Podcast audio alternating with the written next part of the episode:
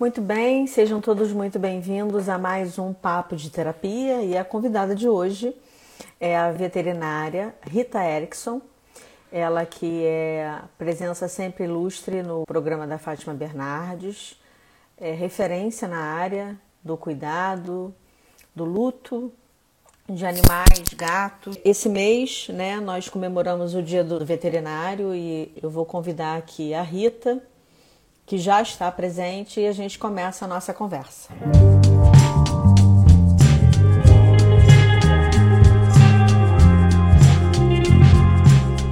Em primeiro lugar, agradecer a sua disponibilidade, porque semana passada eu fiquei sem internet e prontamente Foi. você compreendeu e hoje você até me mandou a mensagem: estou sem luz. Falei, Fiquei sem luz aqui durante uma hora e meia. Pois é, eu falei assim: não, essa live vai ter que sair. E aí, é Rita, isso aí.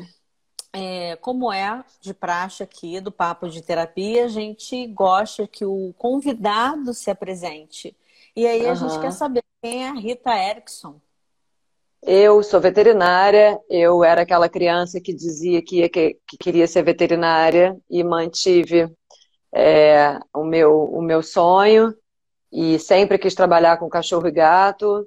Mesmo antes de saber que existia a área de comportamento animal, porque durante a graduação isso não, não, não era falado, é, nem tampouco na faculdade de veterinária a gente tem uma preparação para lidar com, com as notícias difíceis, com a eutanásia, com o próprio luto que nós sentimos pela perda dos nossos pacientes. Eu depois, sei lá, mais de 10 anos de formada, eu fui fazer um mestrado na área de comportamento e depois entrei em contato com, com esse assunto que tanto me fascina e que sempre me fascinou e que eu acho que a gente precisa ser melhor preparado para não depender tanto da habilidade individual de cada um, né? E aí eu fui fazer aquele curso onde a gente se conheceu de tanatologia, aquele curso de extensão na PUC, maravilhoso, que era coordenado pela Érica Palotino, do Entrelaços, e se formou um grupo de veterinários e psicólogos que se chama Tanatovete. A gente acabou de fazer um Instagram para o Tanatovete, inclusive. Convido a todos a seguir. Ele está ainda um bebezinho engatinhando, mas a gente já tem publicado algumas coisas legais lá. E hoje em dia eu trabalho com clínica de cães e gatos. Eu parei de operar, eu fazia algumas coisas é, há, há muitos anos e que eu fui percebendo que não estava mais confortável para mim. E há quantos anos? Acho que desde 2014 que eu participo do programa da Fátima Bernardes como consultora de veterinária. Esse ano não está rolando, né? Ela está sozinha no estúdio. Hoje mesmo me mandaram mensagem para pedir uma opinião sobre uma matéria e tal. E eu tenho um, um, boletim na Rádio JB, todos os dias às três da tarde, mais ou menos, eu falo. Um minutinho, é uma pílula, assim, sobre veterinária, sobre cuidados. E, e, esse assunto muito me fascina, apesar das pessoas ficarem chamando a gente de mórbida, de maluca. De toda vez que eu ia para o curso da PUC eu ouvia isso. Você vai para aquele curso da morte, você é louca. E, e eu acho que a gente precisa se preparar melhor para a única certeza da vida, né? Pois é, Rita, isso é uma. Independente se a gente está falando do seu lugar de veterinária ou do meu lugar de psicóloga, essa era uma frase que a gente discutia bastante no curso, né? Porque era uma frase muito comum de todos nós escutarmos. Como é que você vai sair? Eu saía da... na época eu saía de Nova Iguaçu. Como é que você vai sair de Nova Iguaçu para ir para Gávea? É, sete horas da noite para ficar até quase onze falando sobre morte. E na verdade falar sobre morte é falar sobre a vida, de que forma você vive e de que forma você vai se despedir das pessoas ou dos seus animais de estimação é, é, quando eles é, partirem, né? Porque um dia quem vai partir seremos nós duas e alguém vai ficar aqui tentando se despedir da gente, né? Exato. Então a gente não está falando de morte, mas para aqueles que ainda compreendem dessa forma, acho que não passaram por um luto tão complicado ou a resistência, a negação ainda é muito, muito é, velado, né? Muito em evidência ali. Rita, vou começar por uma pergunta, é, não sei se é uma pergunta que você escuta muito, mas é uma pergunta muito, muito é, que eu tenho muita curiosidade. Nessa pandemia, E aí eu vou começar pelo tema adoção. Uhum. É, como é que a gente sabe qual é, é, o animal de estimação mais adequado? É um gato ou um cachorro? Olha, eu costumo alertar todo mundo de que o, o vínculo ele vai ser enorme com qualquer um dos dois. É, pessoas têm preferências, estilos de vida muito diferentes. E a escolha pelo cachorro e pelo gato tem que ser pautada por isso e pelo o tanto que você pode se dedicar para o seu animal de estimação. Porque os gatos precisam de dedicação, precisam que a gente é, cuide deles, dê atenção para eles, mas é um, um, nível de exigência, um grau de exigência de atenção muito menor do que o do cachorro. Atualmente, o, o fato de eu saber muito quais são as necessidades básicas de um cachorro me faz tentar é, convencer as pessoas a não ter num primeiro momento.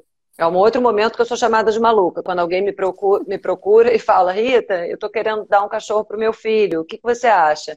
Eu falo, olha, cachorro dá muito trabalho, cachorro demanda muito tempo, por mais que você já tenha um plano B para quando você for viajar ou se acontecer alguma coisa, não é só essa questão prática. Eu estou querendo te dizer que você não faz ideia de quão vinculado você vai ficar. E se você tiver uma viagem marcada e seu cachorro adoecer, pode ser que você não queira viajar. Não é só o plano B de, ah, minha irmã fica, o hotel tal fica, minha vizinha cuida.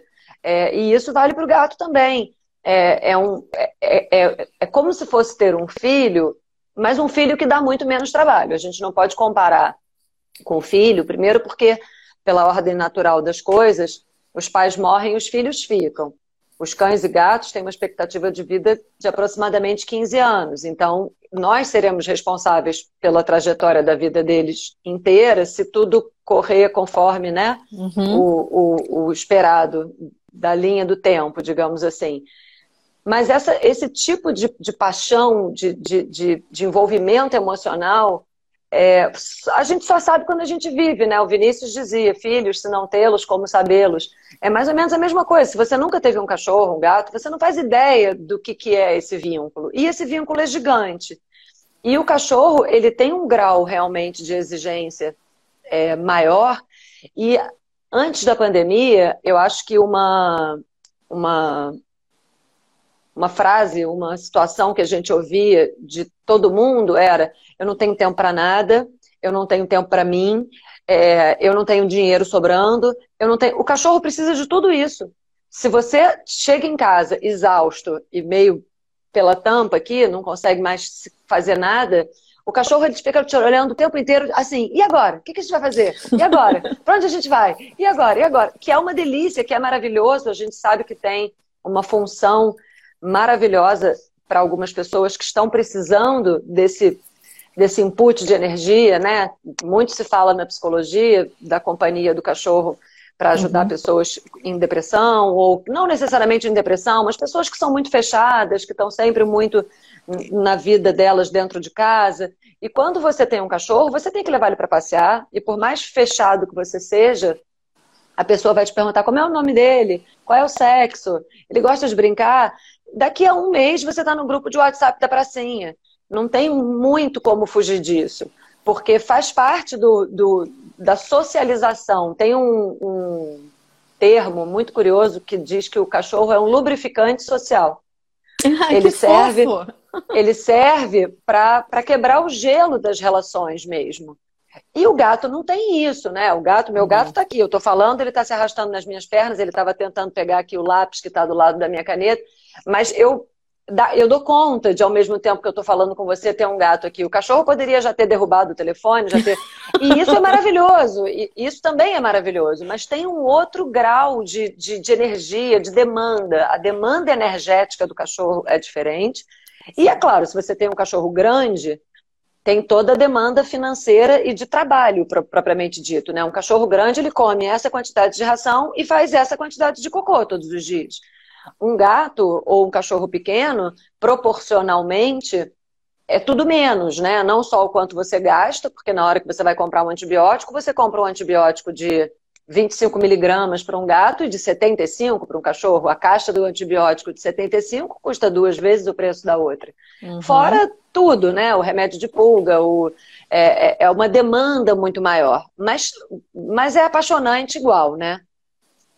É, eu acho que é, a gente já inicia essa live aqui é, fazendo a primeira desconstrução, que é a não romantização da adoção né? Sim. Mas a tomada de consciência de que adotar um animal de estimação requer tempo, dinheiro, energia e vontade de cuidar, porque dá Sim. trabalho, né? É, e uma vontade a longo prazo, né? Porque as pessoas, eu recebi tantos, tantos pedidos na quarentena de meu filho está querendo um gato, um cachorro, meu neto, a vida está muito sem graça. Eu falo, gente, por pior que essa pandemia seja, que ela dure um ano, o cachorro dura 15. É, os outros 14, ele vai ficar em casa sozinho. Tudo bem, porque tem muita gente que sempre pensou nisso e estava faltando aquela coragem, né? Uhum. Mas essa sensação de que é descartável, né? Que os europeus fazem muito isso, né? Chega no verão, eles saem de férias e abrem as portas dos carros a caminho das, das viagens e largam os cachorros na estrada. É, isso é criminoso. Aliás, abandono do animal é crime no Brasil. Sim. É, sabe, a gente sabe que temos pouquíssimas fiscalizações, e, mas existem delegacias de, de, de, proteção animal, a gente tem por onde recorrer, né? Tem um telefone, tem até no meu Instagram, eu postei no outro dia um 0800 de um telefone que está atualizado, eu testei, eu liguei, me atenderam, é, porque não pode ser assim, não pode ser descartável. E uma outra coisa importante é pensar que quando você tem um filho ou quando você adota um cachorro ou um gato, ele vem o pacote fechado, né? Uhum. Por mais que você escolha uma raça, eu não julgo quem escolhe, quem escolhe raças. Eu acho muito bacana a pessoa que se dispõe a adotar um animal que está precisando, um vira-latinha. É, mas a gente tem muito menos previsibilidade do tamanho que ele vai ficar, do, de qual é o temperamento dele, do que um animal de raça. É claro que você também tem surpresinhas nos animais de raça, e é claro que você também pode adotar um animal adulto, que é maravilhoso. Eu sou uma, uma das maiores entusiastas disso, porque você pula a etapa de muita bagunça e muito aprendizado do filhote, e você já tem uma previsibilidade, você já sabe, né? O tamanho que ele ficou, é, o temperamento dele, e, e a gente tem muitos animais já adultos encalhados, digamos assim, né? Nos Sim. abrigos nos, nas pessoas que fazem lar temporário. Eu sugeri lar temporário para muita gente na pandemia. Quando a pessoa vinha com essa história de, ah, eu quero animar a minha vida que está meio sem graça com os meus filhos, falei, por que, que vocês não fazem um lar temporário? O que tem de abrigo precisando, é, o difícil é você desfazer o vínculo depois, né? Explicar para as crianças que, mas se tudo for combinado desde o princípio, pode ser muito bacana isso. Você experimenta, você, você de fato experimenta o que é ter o cachorro. Ah, ele vomitou no sofá. É, de vez em quando vomita no sofá. É, acontece, né? Pois é. Não é diferente quando a gente reclama do filho da gente que rabisca a parede com canetinha, né? É, Exato. Não tem como Faz prever, parte do pacote. Isso, é. exatamente. É, você falou sobre a questão do poder curativo do animal, né? É, e realmente a, a, área da psique trabalha muito isso, mas a gente também traz à tona a questão da tomada de consciência do quanto esse poder curativo também tem o seu preço, porque não é só o animal que vai curar é, aquela dor psíquica, né, a ausência de algo, mas você também vai curar aquela, aquele animal abandonado em algum abrigo, enfim, em algum lar é, de adoção temporária e ele, ele vai criar também vínculos, animais criam vínculo. E isso é uma coisa, Rita, você ainda escuta isso? Porque eu ainda escuto isso dos meus atendimentos, acredita? Que os animais não sentem. É, eu escutar eu escuto, mas assim, eu meio que bate e volta, porque é demais, né? Essa altura do campeonato, alguns anos atrás teve um manifesto científico falando que os animais são seres sencientes, Sim. que é a mesma coisa que dizer que eles são, né, sensíveis, uhum. e, e, não, não dá nem para argumentar, né, contra-argumentar, é óbvio que eles sentem. Existe uma discussão um pouquinho mais profunda a respeito de que que sentimentos os animais têm e a ciência não conseguiu ainda dar nenhum indício, nenhuma prova de que os animais têm é, sentimentos complexos como ciúme, inveja, é, vingança, é, que esses, esses sentimentos e essas emoções são humanas, uhum. mas é, é, um dos meus maiores desafios no tratamento comportamental é convencer uma família que quando ela sai e o cachorro faz xixi na casa, ele não está se vingando. Ele, na verdade, estava em apuros, ele estava desesperado por ficar sozinho. E fazer xixi fora do lugar é um dos sintomas desse desespero. Uhum. Porque pensando com cabeça de gente, é, parece num primeiro momento, porque você está culpado, você sim está culpado de ter ficado muitas horas fora, você acha que o seu cachorro se vingou de você, deixando aquele cocô em cima do seu travesseiro, aquele xixi. E tem várias explicações que eu acho que não, não é caso aqui da gente se aprofundar nesse assunto, que, que explicam por que, que o animal é, perde o controle emocional dele quando ele está em pânico. Quando ele de uhum. fato sofre de algum problema relacionado à separação, que também são vários, a gente não pode colocar tudo no pacote da ansiedade de separação. Ô Rita, é, nessa pandemia, o que, que você mais assistiu entre cães e gatos? E os seus. E os é... seus é... Como é o nome certo que a gente dá? Eu, eu não gosto é... de chamar de tutor, sabia? É, todo mundo hoje em dia chama de tutor. Eu chamo de eu... proprietário, eu chamo de cuidador. Pois é, o que, que acontece? É, é interessante você parar para pensar que você não pode ser dono da vida de um outro ser. Então, eu sou proprietária do meu gato, eu sou dona uhum. do meu gato. Eu uhum. gosto muito do termo responsável. Eu sou a responsável pelo meu gato.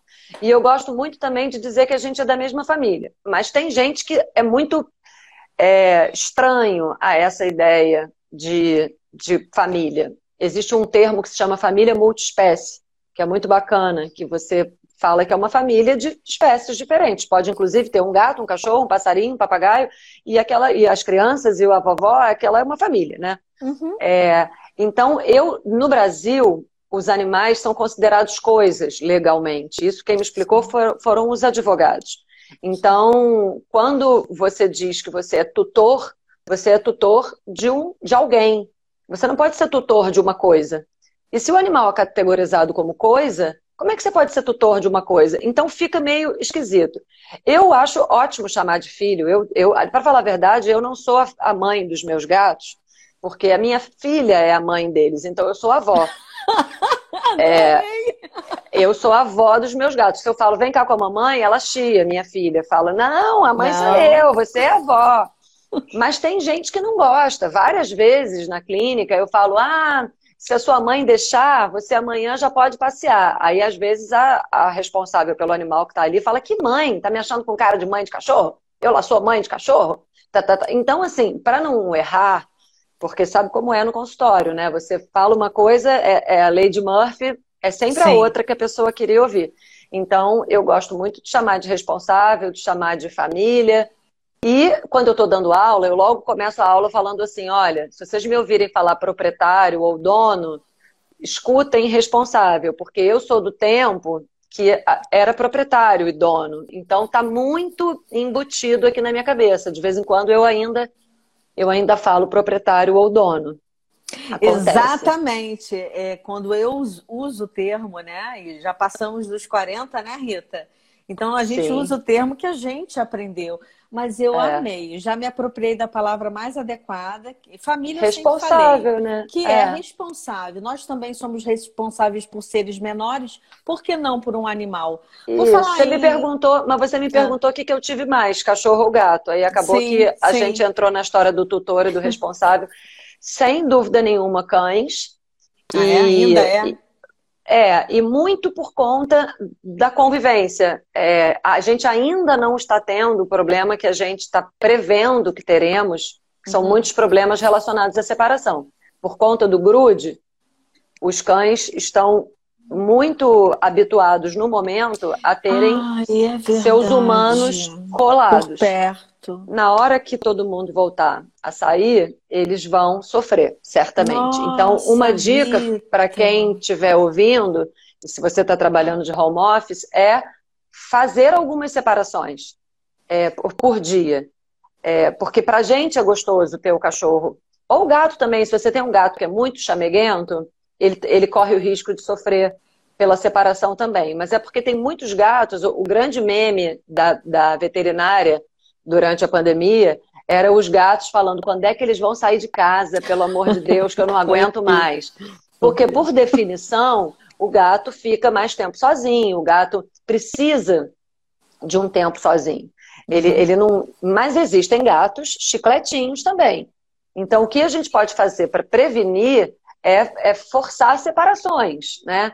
Então, vai tomar banho, fecha a porta. É, existem muitos brinquedos daqueles bacanas que você recheia, ou se o seu animal tiver algum problema para comer o recheio, não tem nada que ele ame. Tem umas, uns truques de passar um caldo de carne, lambuzar só numa coisa gostosa para ele não precisar comer. E você deixa o seu cachorro roendo aquele casco de vaca, ou aquela orelha, ou esse brinquedo recheável, num cantinho que você já preparou para ele, que a gente chama de Porto Seguro, que é um lugar muito gostoso, que só acontecem coisas boas, e você deixa ele ali e vai para outro lugar trabalhar para ele aprender a ficar sozinho, mais ou menos o que a gente faz com criança, né? Ao longo da. Mas crianças uhum. são muitos anos. Até você deixar seu filho sozinho em casa, ele já tem, sei lá, 12 anos, né? É, um cachorro, você adotou ele ontem, amanhã você vai trabalhar e deixa ele sozinho em casa, né? E a gente está é, prevendo que o número de ansiedade por separação, problemas por separação vai aumentar. Mas o que aconteceu durante a pandemia, eu acho que a convivência muito intensa tem um, teve um papel, está tendo ainda, muito bacana, das pessoas aprenderem mais sobre seus animais, terem mais Sim. tempo para eles.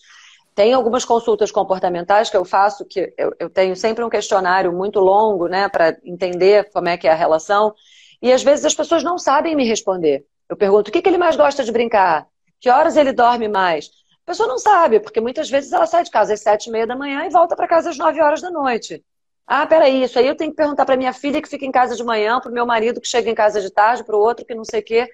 Então, é, é, é, essa convivência intensa trouxe também muitas questões relacionadas a.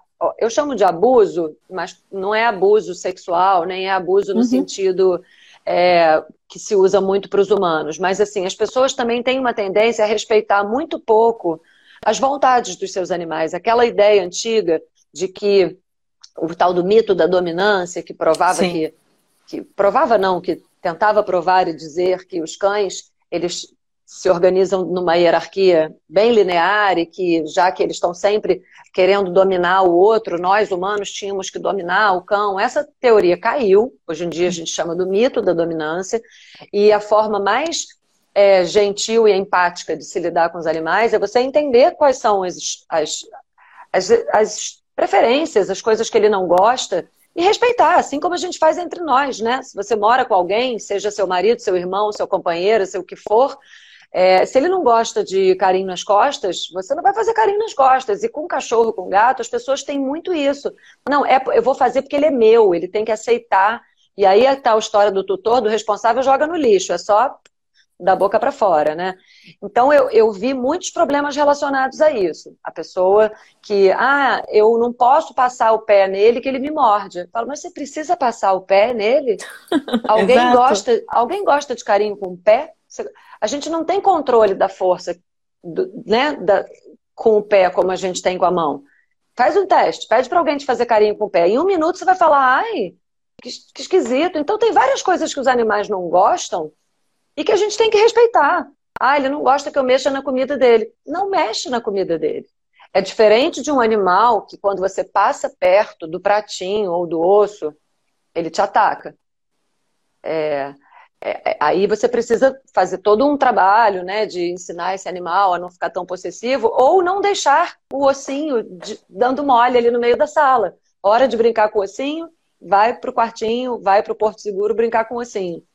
Porque Acontece, acidentes acontecem, a gente não fala a mesma língua. O cachorro, quando olha para um outro cachorro, ele, ele faz toda uma, uma linguagem corporal que o outro cachorro, na maioria das vezes, entende. E ele não está afim de papo. Eu não vou lá, não. A gente não entende.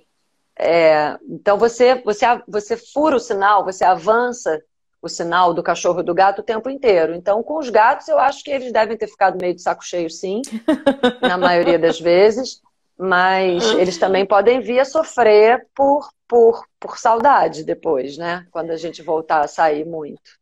Com certeza, até porque eu vou pegar a palavra que você acabou de me ensinar, né? Que os animais fazem parte de uma família. Eu acho que se a gente tem dificuldade dentro da nossa família de respeitar o limite de quem mora com a gente, né? Não vai respeitar o limite de um animal, né, Rita? Pois é. é. Uma, é uma questão de bom senso. Pois é, é, essa relação abusiva passa muito por aí também, sabe? A gente, a gente vê que quando tem uma situação numa família de, de que o animal sofre maus tratos, é, uma vez eu, eu vi até numa palestra internacional, num congresso que eu fui em Portugal, uma palestrante norueguesa, ela apresentou um trabalho que eles, eles ofereciam auxílio para as mulheres que sofriam violência doméstica na veterinária quando chegava um animal machucado, com aquela conversa esfarrapada, tipo, ah, ele caiu da escada, por isso que Mentira. ele quebrou a perna. Uhum. Apanhou, alguém bateu. Uhum. E muitas vezes essa mulher e as crianças da família também sofriam é, maus tratos, digamos assim, para usar o mesmo termo que a gente usa na veterinária, né? E uhum. aí essa veterinária, ela, ela criou um método para oferecer ajuda para essa pessoa de uma forma muito disfarçada, para que ela não chegasse em casa e o, o abusador achasse aquele papelzinho, aquele e muito interessante essa, essa, essa relação, né, de que, em geral, quem bate em cachorro, bate em criança e bate em mulher. Ô Rita, é, você está falando o tempo inteiro da sua especialidade, que é o comportamento animal, e eu estou aqui pensando em que momento essa menina que sonhava em ser veterinária passou a entender que o comportamento animal era muito mais fascinante do que uma cirurgia, por exemplo? Olha, eu sou filha de psicanalista.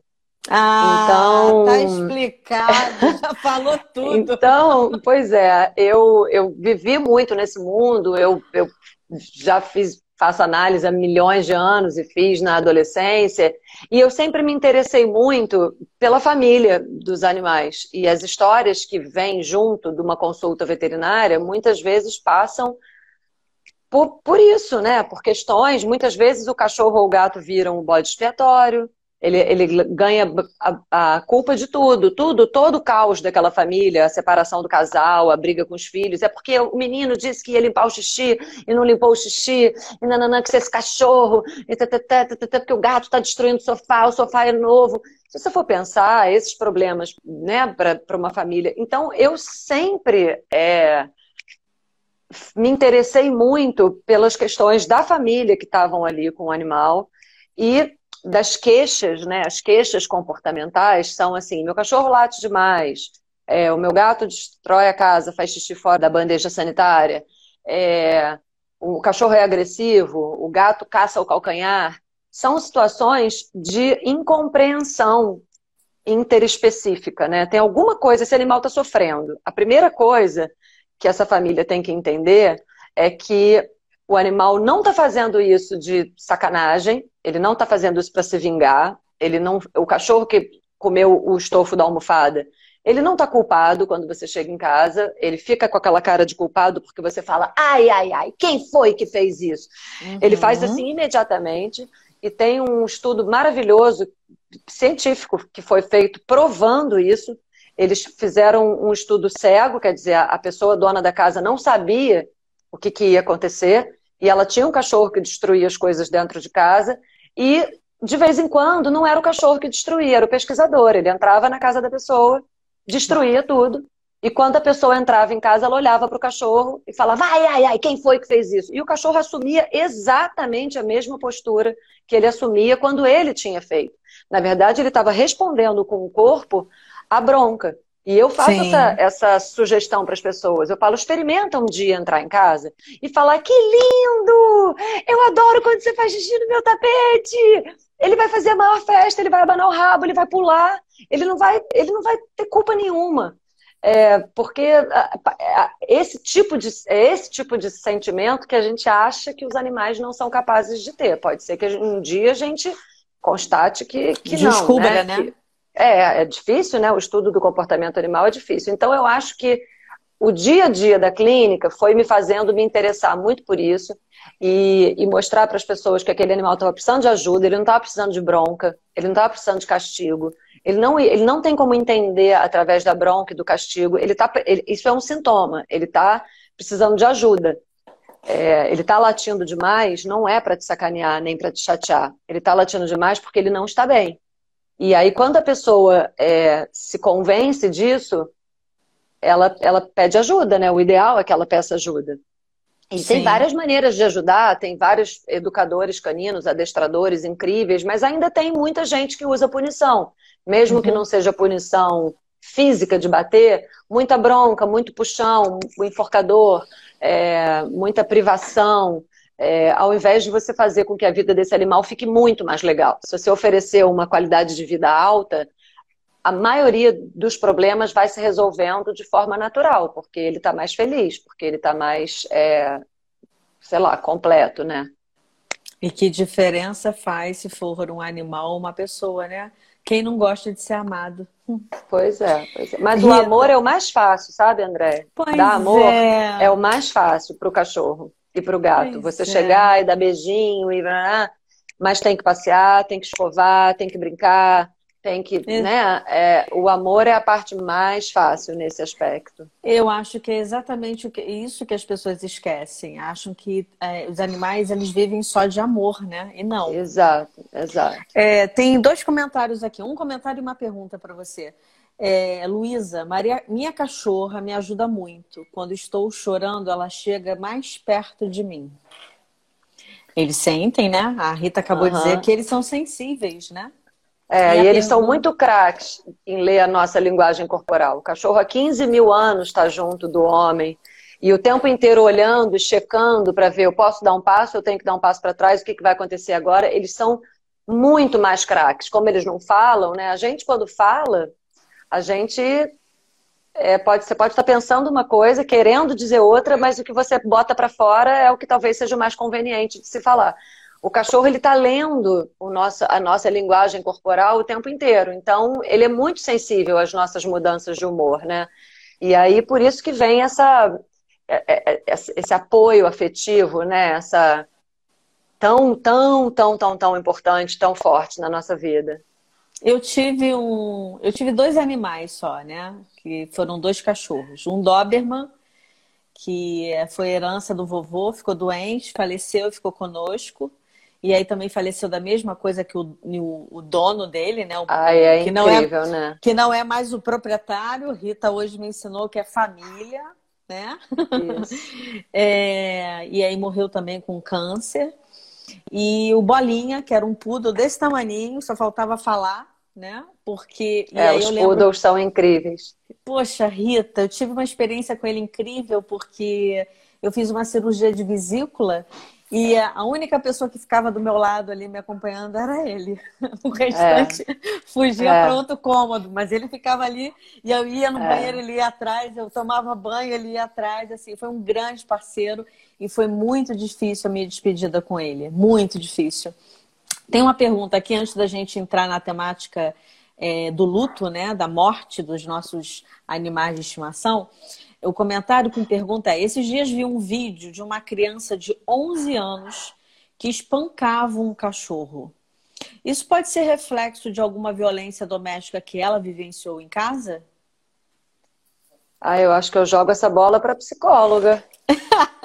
Porque eu acho super, minha opinião de veterinária é que esse ambiente violento, porque eu, a gente sabe, você também pode falar um pouco mais sobre isso, que tem aquele sadismo da criança pequena, né, que se mistura um pouco. Eu não sei explicar isso psicologicamente, mas eu tenho registros é, que tem um pouco de curiosidade, um pouco de sadismo. Eu me lembro de um menininho que morava no meu prédio que ele tirava aquelas penas do peixe que estavam atrapalhando. Ele arrancava as barbatanas do peixe. É, eu não sei qual é a explicação para isso, mas eu acho que uma criança de 11 anos, ela tem discernimento suficiente uhum. é, e eu acho que tem, tem um modelinho, ela deve seguir um modelinho aí, né? Eu imagino que, que tem uma, um, um ser mais velho fazendo isso. Eu não tenho dúvida, Rita. A gente, a criança, ela segue modelos, ela aprende por repetição, né? Ela não aprende o mamá, mamá, mamá à toa. A mãe tá ali o tempo inteiro falando mamãe, mamãe, mamãe, mamãe, ou mamá, mamá, mamá como a criança não aprende a fazer assim com o dedinho, dizendo que vai fazer um aninho à toa, porque a mãe está o tempo inteiro. Então, assim, você imagina isso a longo prazo numa criança de 11 anos. Acho que a primeira coisa que a gente vai ter que identificar é se tem algum quadro já psiquiátrico ali instalado, né, para descamar um peixe, né? Tem um sadismo embutido, mas muito, eu, eu sempre digo de um jeito muito resumido, Rita, é, é lares violentos constrói seres violentos. Então, Sim. inevitavelmente, essa criança aqui desse vídeo que essa pessoa citou, com certeza está dentro de um, de um, lar violento, né? Não tenha dúvida. É, é. Ah, eu vi uma pergunta aqui fascinante também, super simples, que você deve responder direto. Cachorro pode ser criado em apartamento, independente do porte? Pode. Tudo depende da qualidade de vida que você vai dar para ele. É, Hoje em dia, com a possibilidade de, quer dizer, pré-pandemia, né, de, de, se levar cães para o trabalho, dependendo do lugar que você trabalha, tem várias pessoas que podem levar, né, tanto esses escritórios moderninhos, quanto às vezes um, uma pessoa que trabalha num, na casa de uma outra, ou uhum. é, o cachorro ele precisa de desafios mentais, cognitivos e físicos durante a nossa vida toda a gente ouviu falar que o cachorro precisa correr, precisa de espaço, precisa de ar livre, mas não basta. Se uhum. você tem um cachorro que é muito tranquilo, pode ser que ele tenha uma vida muito sem graça e ele não dê nenhum sinal de que ele não está feliz. E ele vai vivendo aquela vidinha ali, não vai te, não vai dar nenhuma dor de cabeça, digamos assim, para você. Ele vai ficar no sofá dormindo com uma vida bem sem graça. Eu atualmente tenho maior dificuldade de ter cachorro, eu não tenho cachorro, eu só tenho gato, porque eu sei tanto das necessidades de um cachorro e eu sei que eu não posso dar. Eu sei que eu não tenho como oferecer para um cachorro o que ele merece. Especialmente se eu tiver um cachorro é, que, que tem uma demanda muito grande, porque isso é difícil de prever. A não ser que você já adote um animal adulto e que a pessoa que está te, te doando ele é, te, te, diga isso, né? Olha, esse cachorro é muito tranquilo e tal, esse cachorro precisa de muito. Uhum. Você não tem muito como prever. E aí eu, eu não teria como num dia normal de trabalho deixar o meu cachorro sozinho. Então, o apartamento pequeno, ele pode comportar um cachorro se você fizer um monte de exercício com ele antes de sair para trabalhar, ou se você levar ele para o trabalho com você, se você alimentar ele de forma desafiadora. Hoje em dia, eu recomendo dois perfis aqui no Instagram. Um se chama Enriquecimento Ambiental Canino, o outro se chama Enriquecimento Ambiental Felino. São milhões de ideias que vários veterinários e apaixonados por cães e gatos alimentam esse, esse Instagram com ideias de coisas que você pode fazer em casa para que a rotina do seu bicho fique mais legal, fique mais bacana. Então é possível sim, eu acho que tem que caber na sua vida e não no seu apartamento. Oh, que linda frase! É isso aí. Não é? É, o Hugo aqui tá, é, é, um amigo meu que mora na França e ele escreveu: Na minha empresa podemos levar os cachorros, é maravilhoso. Eles ficam tão felizes. Imagina, é Hugo. É isso aí. É isso, é isso aí. O que, que te levou a nos conhecermos num curso de tanatologia repleto de psicólogos e eram se não me falha a memória, era você, Andréia e. E Rômulo. Rômulo. Rômulo. Era o único homem também, lembra? Lembro. É, três veterinários, três pessoas fascinantes, falando com muita propriedade sobre o luto, muita experiência vocês já chegaram. É, e o que, que levou vocês três, né? e aí você vai, vai poder falar só por ti, né? É, a estarem ali conosco?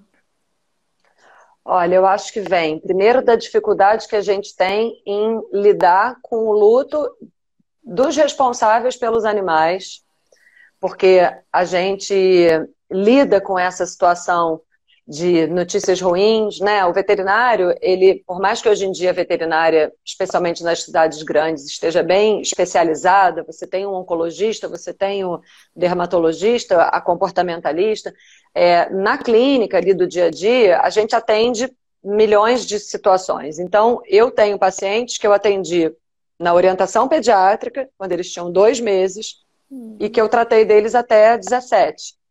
Então, além, além da minha dor da perda desse vínculo quando esse meu paciente morre, porque é um paciente que eu acompanhei a vida inteira. O médico, ele não tem a oportunidade de acompanhar um paciente dele a vida inteira, porque ele está envelhecendo junto, ele era criança, ele né, não, não dá.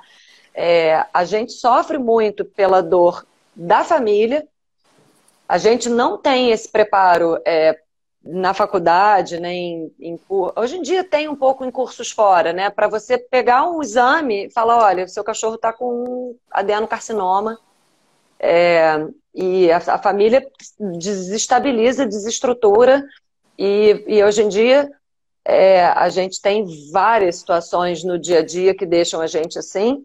A situação relacionada à eutanásia, que felizmente, eu digo felizmente, sem nenhuma culpa, a gente tem a oportunidade de fazer uhum. eutanásia na veterinária, porque existem diversas situações que tem muito sofrimento envolvido, é, sem perspectiva de melhora, e manter um animal com controle da dor é muito mais difícil do que manter um humano com controle da dor, porque ele não tem o depoimento dele. Uhum. Então, muitas vezes, o animal que está paradinho, a pessoa acha que ele está paradinho porque ele está velho.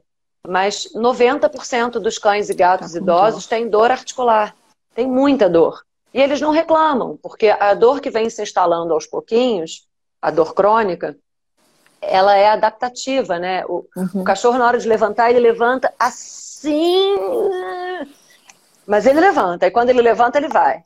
É, no dia frio, ele está pior. No dia... Então, para você manter esse animal idoso com qualidade de vida, muitas vezes precisa de um, de um serviço de enfermagem que a gente coloca nas nossas casas para os nossos idosos, né? Mas uhum. para o cachorro ou para o gato, é difícil a pessoa ter esse tempo, essa dedicação. Algumas famílias conseguem fazer. Então, em milhões de situações, é melhor mesmo a opção pela eutanásia. Então, é, essa é uma outra conversa muito difícil que a gente tem com as famílias, e tem várias outras frustrações na vida do veterinário relacionadas a não poder tratar um determinado caso porque a família não tem grana para bancar ou porque mora numa cidade que não tem estrutura. E é, a dificuldade que a gente tem de lidar com o luto complicado atualmente, eu, por ser um pouco mais da velha guarda, não sofro tanto quanto com isso. Mas os, os, profissionais que acabaram de se formar, eles sofrem muito com as questões das mídias sociais. O veterinário é a segunda profissão que mais comete suicídio no mundo. Essa estatística é, é barra pesada, assim. E uhum. eu tenho duas interpretações para ela. Uma, essa frustração, essa dificuldade toda que a gente tem, e esse linchamento das, redes, das mídias sociais, né? Você atende um animal, ele morre, seja porque era um caso muito grave, ou porque de fato você pode ter errado, todos nós erramos. A pessoa que uhum. escolhe ser médico, seja veterinário ou humano, quando ela erra, esse erro pode ter um, um, uma consequência muito grave, mas é, é, são escolhas da vida, né? E o que acaba acontecendo. E a outra minha interpretação para essa história do suicídio é porque a gente faz eutanásia. Então a gente sabe fazer bem feito. É, a gente sabe levar um animal à morte sem sofrimento com drogas que estão na gaveta. Então, é, tem uma certa facilidade para isso. E, e, e, muita incompreensão, né? Ah, que besteira, ah, que frescura. E a história do luto não autorizado, que eu imagino que você vai levantar essa bola aqui, porque a gente vê as famílias sofrendo demais e a sociedade desdenhando né, desse sofrimento. Pois é, Rita, você já fez a introdução perfeita que eu ia fazer. É, eu eu não, não tenho a menor noção da prática de vocês, desse, dessa temática que não é nem debatida em sala de aula. Lembro, inclusive, que essa foi, uma, foi um dos motivos que levou a Andréia, minha xará veterinária, a fazer esse curso conosco, professora de universidade, e ela, ela é uma das é, pensadoras dessa temática dentro da veterinária. E Exato. eu né? E acho que esse, não é à toa que o grupo de vocês é um grupo muito constituído de, de muito saber da área em função da ausência dessa informação concreta aqui para gente no Brasil. E é, eu acho que a grande questão aqui que a gente levanta o tempo inteiro é de que forma a gente pode dar o melhor suporte para o nosso animal nessa reta final, porque, como você disse no início da nossa live, né? É, a gente pega esse animal pequenininho, muitas vezes pequenininho, na maioria das vezes, né? E a gente acompanha ele até a morte dentro da, das regras normais, né, de viver. Uhum, é, ao, ao contrário do humano, né? Porque às vezes o nosso próprio médico morre primeiro. E vocês não sabem lidar com isso, vocês não aprenderam a lidar com isso e não existem profissionais que ensinam isso. Talvez vocês sejam os grandes é, precursores dessa área é, para falar sobre isso e trazer à tona uma temática que não é discutida. E aí, Rita, é, o, é, qual é a grande dificuldade é, desse, desse é, tutor, vamos chamar assim para respeitar aqui as regras do jogo, né? Desse tutor é, tentando se despedir de um animal e não querendo, inclusive, autorizar vocês a essa eutanásia a princípio, e você ainda tem que convencer esse, esse tutor que é uma das saídas com menos dor possível. É um conflito que só uma é. veterinária é. da área vai poder explicar e a gente quer te ouvir. É isso. É, é foi, eu, eu acabei não falando a frase final para a sua pergunta anterior, o que, que fez a gente se conhecer naquele curso.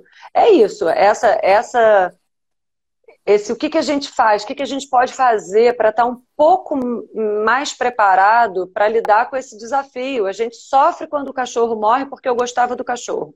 Eu sofro pelo sofrimento daquela família que está sofrendo pelo cachorro. Eu sofro quando tem um animal que tem alguma coisa para fazer, mas a pessoa não tem grana e acaba que, por ser uma situação de muito sofrimento, e já que ela não vai poder fazer, a eutanásia é uma alternativa, e aí a gente tem que dormir com isso na cabeça. É, então, toda, toda essa dificuldade faz com que a gente, fez com que a gente se interessasse, e aí depois, né, a gente seguiu adiante com esse projeto e a gente vem fazendo, desenvolvendo algumas ferramentas para conversar melhor sobre esse assunto, porque a gente ainda mais, para dificultar um pouco mais a situação, a gente vive nessa sociedade que não gosta de falar de morte. Então, quando chega uma família no consultório falando, ai Rita, eu amo tanto essa cachorra, uma pessoa, não precisa ser uma família, eu amo tanto essa cachorra que eu não sei o que vai ser de mim quando ela morrer a minha frase em seguida é: então por que, você não começa a pensar? Porque se tudo correr bem, ela vai morrer antes de você. Você tem que curtir muito a vida ao lado dela. Você tem que fazer o máximo. Aí a pessoa começa a se deixar, a gente começa a chorar ali na hora. Falo, calma, Sim. ela não vai morrer agora, não é isso. Mas é, vamos pensar que não é para sempre e que a gente precisa aprender a lidar com isso. Então, é toda essa essa dificuldade de lidar, esse sofrimento emocional, essa sensação de chegar em casa depois de um dia desses na clínica, né? Tem dias que são assim, um atropelamento, um gato que caiu da, da. Eu hoje em dia não trabalho mais em emergência, então isso não faz parte tanto da minha vida, mas a vida do veterinário de cachorro e gato padrão é mais ou menos isso, né? O gato que caiu do décimo andar, o cachorro que foi atropelado, o outro que está com uma bicheira no olho, que poderia ter sido evitada, mas ele fica lá largado no canil, aí dá vontade de matar a pessoa. Como é que você não viu que a larva estava comendo o olho do cachorro? Sem, sem julgar, porque também sabe-se lá o que, que aquela pessoa está vivendo Sim. na vida dela, pode ser uma outra coisa, né? Uma situação. Então são todas essas, essas dificuldades, né, de lidar. É difícil. Quem mandou ser veterinário? Mas mas é, é fascinante, por outro lado, né? A ah, gente... Era isso que eu ia falar, Rita. Porque, é. assim, por mais que seja sofrido, né? E, assim, é, trazendo um pouco para a minha realidade profissional, eu também eu, eu acabo perdendo, perdendo pacientes, né? Eu lido com claro, pacientes é. em fase terminal e a gente acaba sofrendo, e por mais que você faça análise, por mais que você tenha ali o seu acompanhamento psicológico, alguém que vai te dar esse, esse approach para né, seguir, é, Rita, alguém morreu. É. Seja meu paciente, seja seu animal, alguém morreu. Isso isso, Alguém isso que era muito amado, né? Exatamente. essa história do luto. O luto, o luto ele só existe porque existia vínculo, porque existia uhum. amor, é, e, a, e a pessoa que não viveu nunca esse amor não consegue compreender. E aí entra a história do luto não autorizado, que é uma, é, é uma, uma, um padrão na veterinária. A pessoa Sim. que está devastada porque o gato morreu. E o segundo problema que ela tem que pensar é como é que ela vai fazer para ir trabalhar no dia seguinte. Eu falo, não, você não precisa trabalhar, você está de luto. Eu falo, mas se eu ligar para minha empresa e dizer que eu não vou trabalhar porque meu gato morreu, vão rir vão de rir. mim. Nossa, e vão falar, mas era só um gato. Eu falo, então você vai inventar uma mentira, porque você não pode ficar, você não pode trabalhar assim. O amor da sua vida morreu. E não importa se era um gato ou se era uma pessoa. E outra coisa também que as pessoas precisam se tocar é que, por mais amor que você tenha pelo seu tio, pela sua prima, pelo seu irmão, eles não moram com você, eles não dormem na sua cama. Que é o que está acontecendo 90% dos, dos animais de cidade é, grande, né? Todo mundo mora em apartamento, os cachorros e os gatos realmente são filhos, sobem na cama, sobem no sofá. Então é um contato muito íntimo. Como é que você Sim. vai dormir essa primeira noite sem ter aquele, aquele quentinho na dobrinha do seu joelho? É muito difícil. A gente fica vendo gato pela casa, cachorro, você vê o vulto, porque é, é, é muito. É, são muitos anos, né? Por mais que não sejam 80, são muitos anos daquela convivência, uma rotina, né? Um dia a dia que fica de, de pernas para o ar, especialmente quando é por um motivo é, ou, ou, de acidente, ou uma morte inesperada, né? Porque o adoecimento e o envelhecimento, eu acho que isso vale pra gente também, né? Uhum, uhum. É, ele acaba nos preparando de alguma forma, porque, ah, tá velhinho, ah, já viveu bastante. Mas existem essas situações totalmente inesperadas de uma virose, de um acidente, é, de, um, de um câncer que acomete os jovens também na veterinária, não é só na, na medicina humana e que dão umas rasteiras na gente. Inclusive, eu acho que é um assunto importante de levantar aqui para os psicólogos, que essa recomendação de ter um animal de estimação para ajudar a superar uma dor ou um problema emocional muito forte que a pessoa está vivendo. Gente, imagina se esse cachorro ou se esse gato morre. O que, que vai acontecer com essa pessoa? que todas as fichas foram apostadas. Eu, eu tenho muitas reticências quando me perguntam, Rita, ah, minha filha tá com não sei o que, não sei o que, é, eu acho que ela, acho que eu vou dar um cachorro para ela. Se ela ficar apaixonada por esse cachorro e acontecer alguma coisa com esse cachorro, como é que essa menina vai ficar? A gente não pode usar como bengala, né? É muito uhum. importante, é muito interessante, ocupa um, um espaço ali. O cachorro tem essa, o cachorro e o gato eles têm essa essa parceria sem julgamento, eles não falam, né? Você pode ser um psicopata assassino, você chega em casa seu cachorro vai fazer festa para você igual. É, e, e, independente do que, que aconteceu, o que, que você está vivendo, ele vai estar tá ali ao seu lado.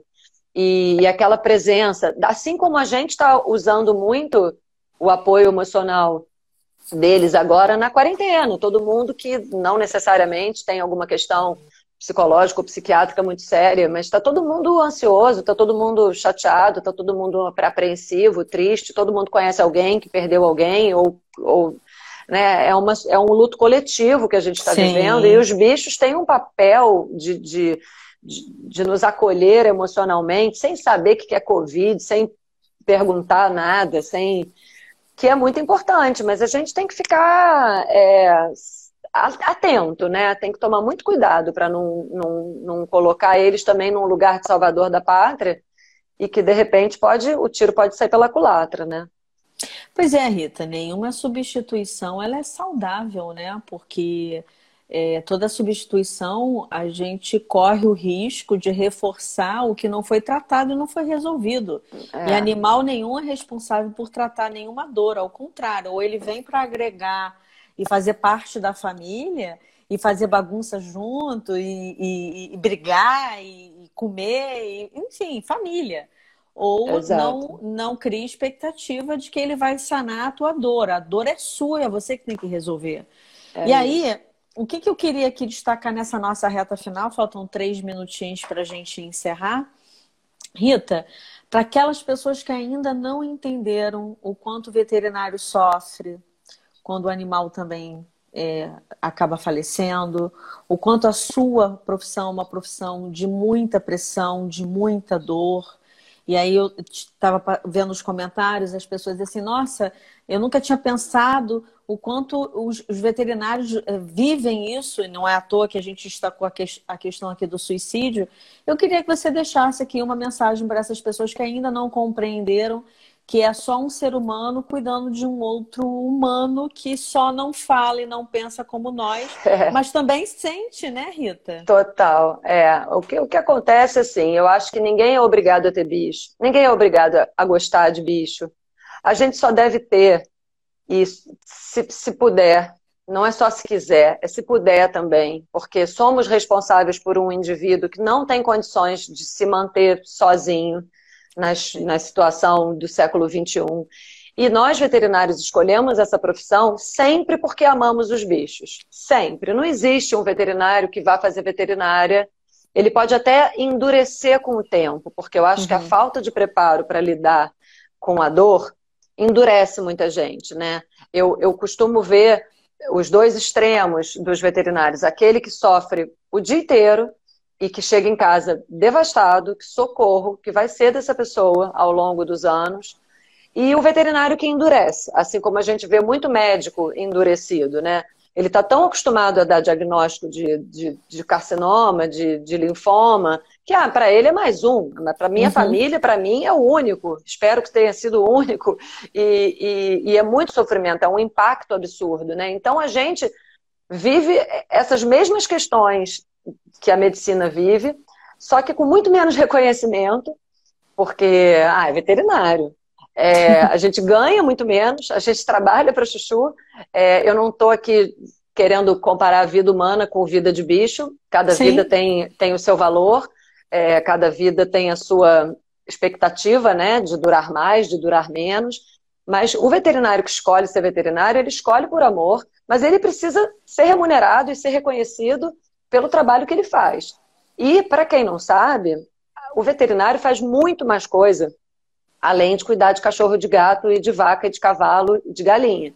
Todos os produtos de origem animal que as pessoas que comem produtos de origem animal consomem são inspecionados por um veterinário. Aquele carimbo que tem SIF, CIF, no mel, no queijo, no bacon. Tem um, um trabalho de inspeção veterinária. A indústria Perfeito. farmacêutica os laboratórios, é, as fazendas, todos os, os, controles microbiológicos do leite, de tudo, tudo isso passa por um veterinário. Então, o veterinário, quando ele entra para a faculdade, ele tem uma gama. Então, também aquele veterinário que percebe que eu amo o bicho, mas eu não vou dar conta uhum. de lidar com esse sofrimento, ele tem até várias outras opções, fora os trabalhos na vigilância sanitária, os trabalhos na indústria, no marketing, né? É, é, um, é um mundo de opções. Então, eu acho que somos um pouco incompreendidos, sim, é, um pouco desvalorizados. Eu acho que é, é, esse linchamento da internet é um problema muito grave. Uhum. É, pegar uma história que você não conhece e repostar e dizer uhum. que o uhum. cara é um lixo porque a, amiga da prima, da tia, da sua avó levou o, o cachorro lá e o veterinário fez não sei o quê. Isso, isso tem tanto risco de ser leviano, né? É tão perigoso esse tipo de coisa. E tem gente que se suicida por conta dessas coisas. Sim. Então, é, não dá, né? É, é, é muita falta de empatia, né? Mais uma vez, a gente sofre pela falta. Tudo bem, ninguém nunca ter se tocado disso mas é, estamos aqui para informar, para dizer que, que quem ama bicho sofre para chuchu, precisa ter sua dor respeitada. O veterinário que não teve esse preparo, ele precisa de ajuda. As veterinárias americanas, os hospitais americanos têm um psicólogo dentro. Uhum. Na hora de dar a notícia difícil, tem uma uhum. salinha do lado, um ambiente calmo. Também tem isso, né? A, a clínica veterinária aqui é um, em geral, é um lugar pequeno, que tem 20 mil coisas acontecendo ao mesmo tempo. Então, tem uma pessoa saindo do eutanásia, enquanto uma outra está chegando com um filhote fofo. Pois e é. aí a sala de espera fica aquela, é, é, é aquela loucura total. É, é, é, muita, muita diferença de emoção, né? E a gente termina um, vai para outro, né? Ei, um filhote! Acabei de fazer uma eutanásia vamos lá, né? Respira fundo e vamos lá. E outra coisa que não sei se dá tempo, mas a eutanásia, ela, nós veterinários, a gente nunca deve convencer uma família a fazer uma eutanásia. Sim. Tem uma hora que a gente falou sobre isso rapidinho. É, a eutanásia é para ser uma alternativa e que pode ser levantada ou pela família ou pelo veterinário. Isso. E nós temos é, o direito de nos recusar a não fazer, porque também uhum. tem gente que quer fazer eutanásia por motivo fútil, porque está dando trabalho, porque está velho, porque eu me separei do meu marido e agora nenhum dos dois vai ficar com o cachorro, umas coisas assim que vocês não acreditam. Então uhum. a gente pode se dar o direito de dizer não, isso não é caso para eutanásia, ou então eu preciso de mais exames, eu preciso ter a certeza de que ele não vai responder ao tratamento, para depois eu me convencer de que isso é um caso de eutanásia. E, e respeitar a decisão da família. Se a família não quiser fazer, a única coisa que eu peço é então vamos fazer o controle da dor. Aí cuidados paliativos. Vamos entrar nos cuidados paliativos para não deixar esse animal à míngua sofrendo, abandonado numa caminha, assado, né? Aí é a mesma coisa que os nossos velhinhos Sim. e os nossos doentes. Se, se é para seguir vivo, que tenha muito cuidado de enfermagem, muito carinho, muito, né? Porque senão fica insuportável esse fim de vida, né?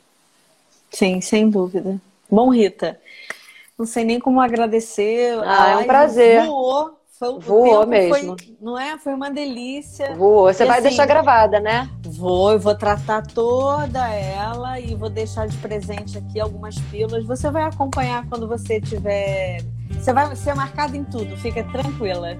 Tá é, ótimo. Agradeço mais uma vez aí você ter Foi um prazer, um prazer. Eu, eu, eu, sou apaixonada por esse assunto e acho que e eu gosto de informar todo mundo que está ouvindo replica, replica, replica, e a gente vai ter um mundo melhor daqui a pouco, né? Sem disso. dúvida. Muito bem. Obrigada, Rita.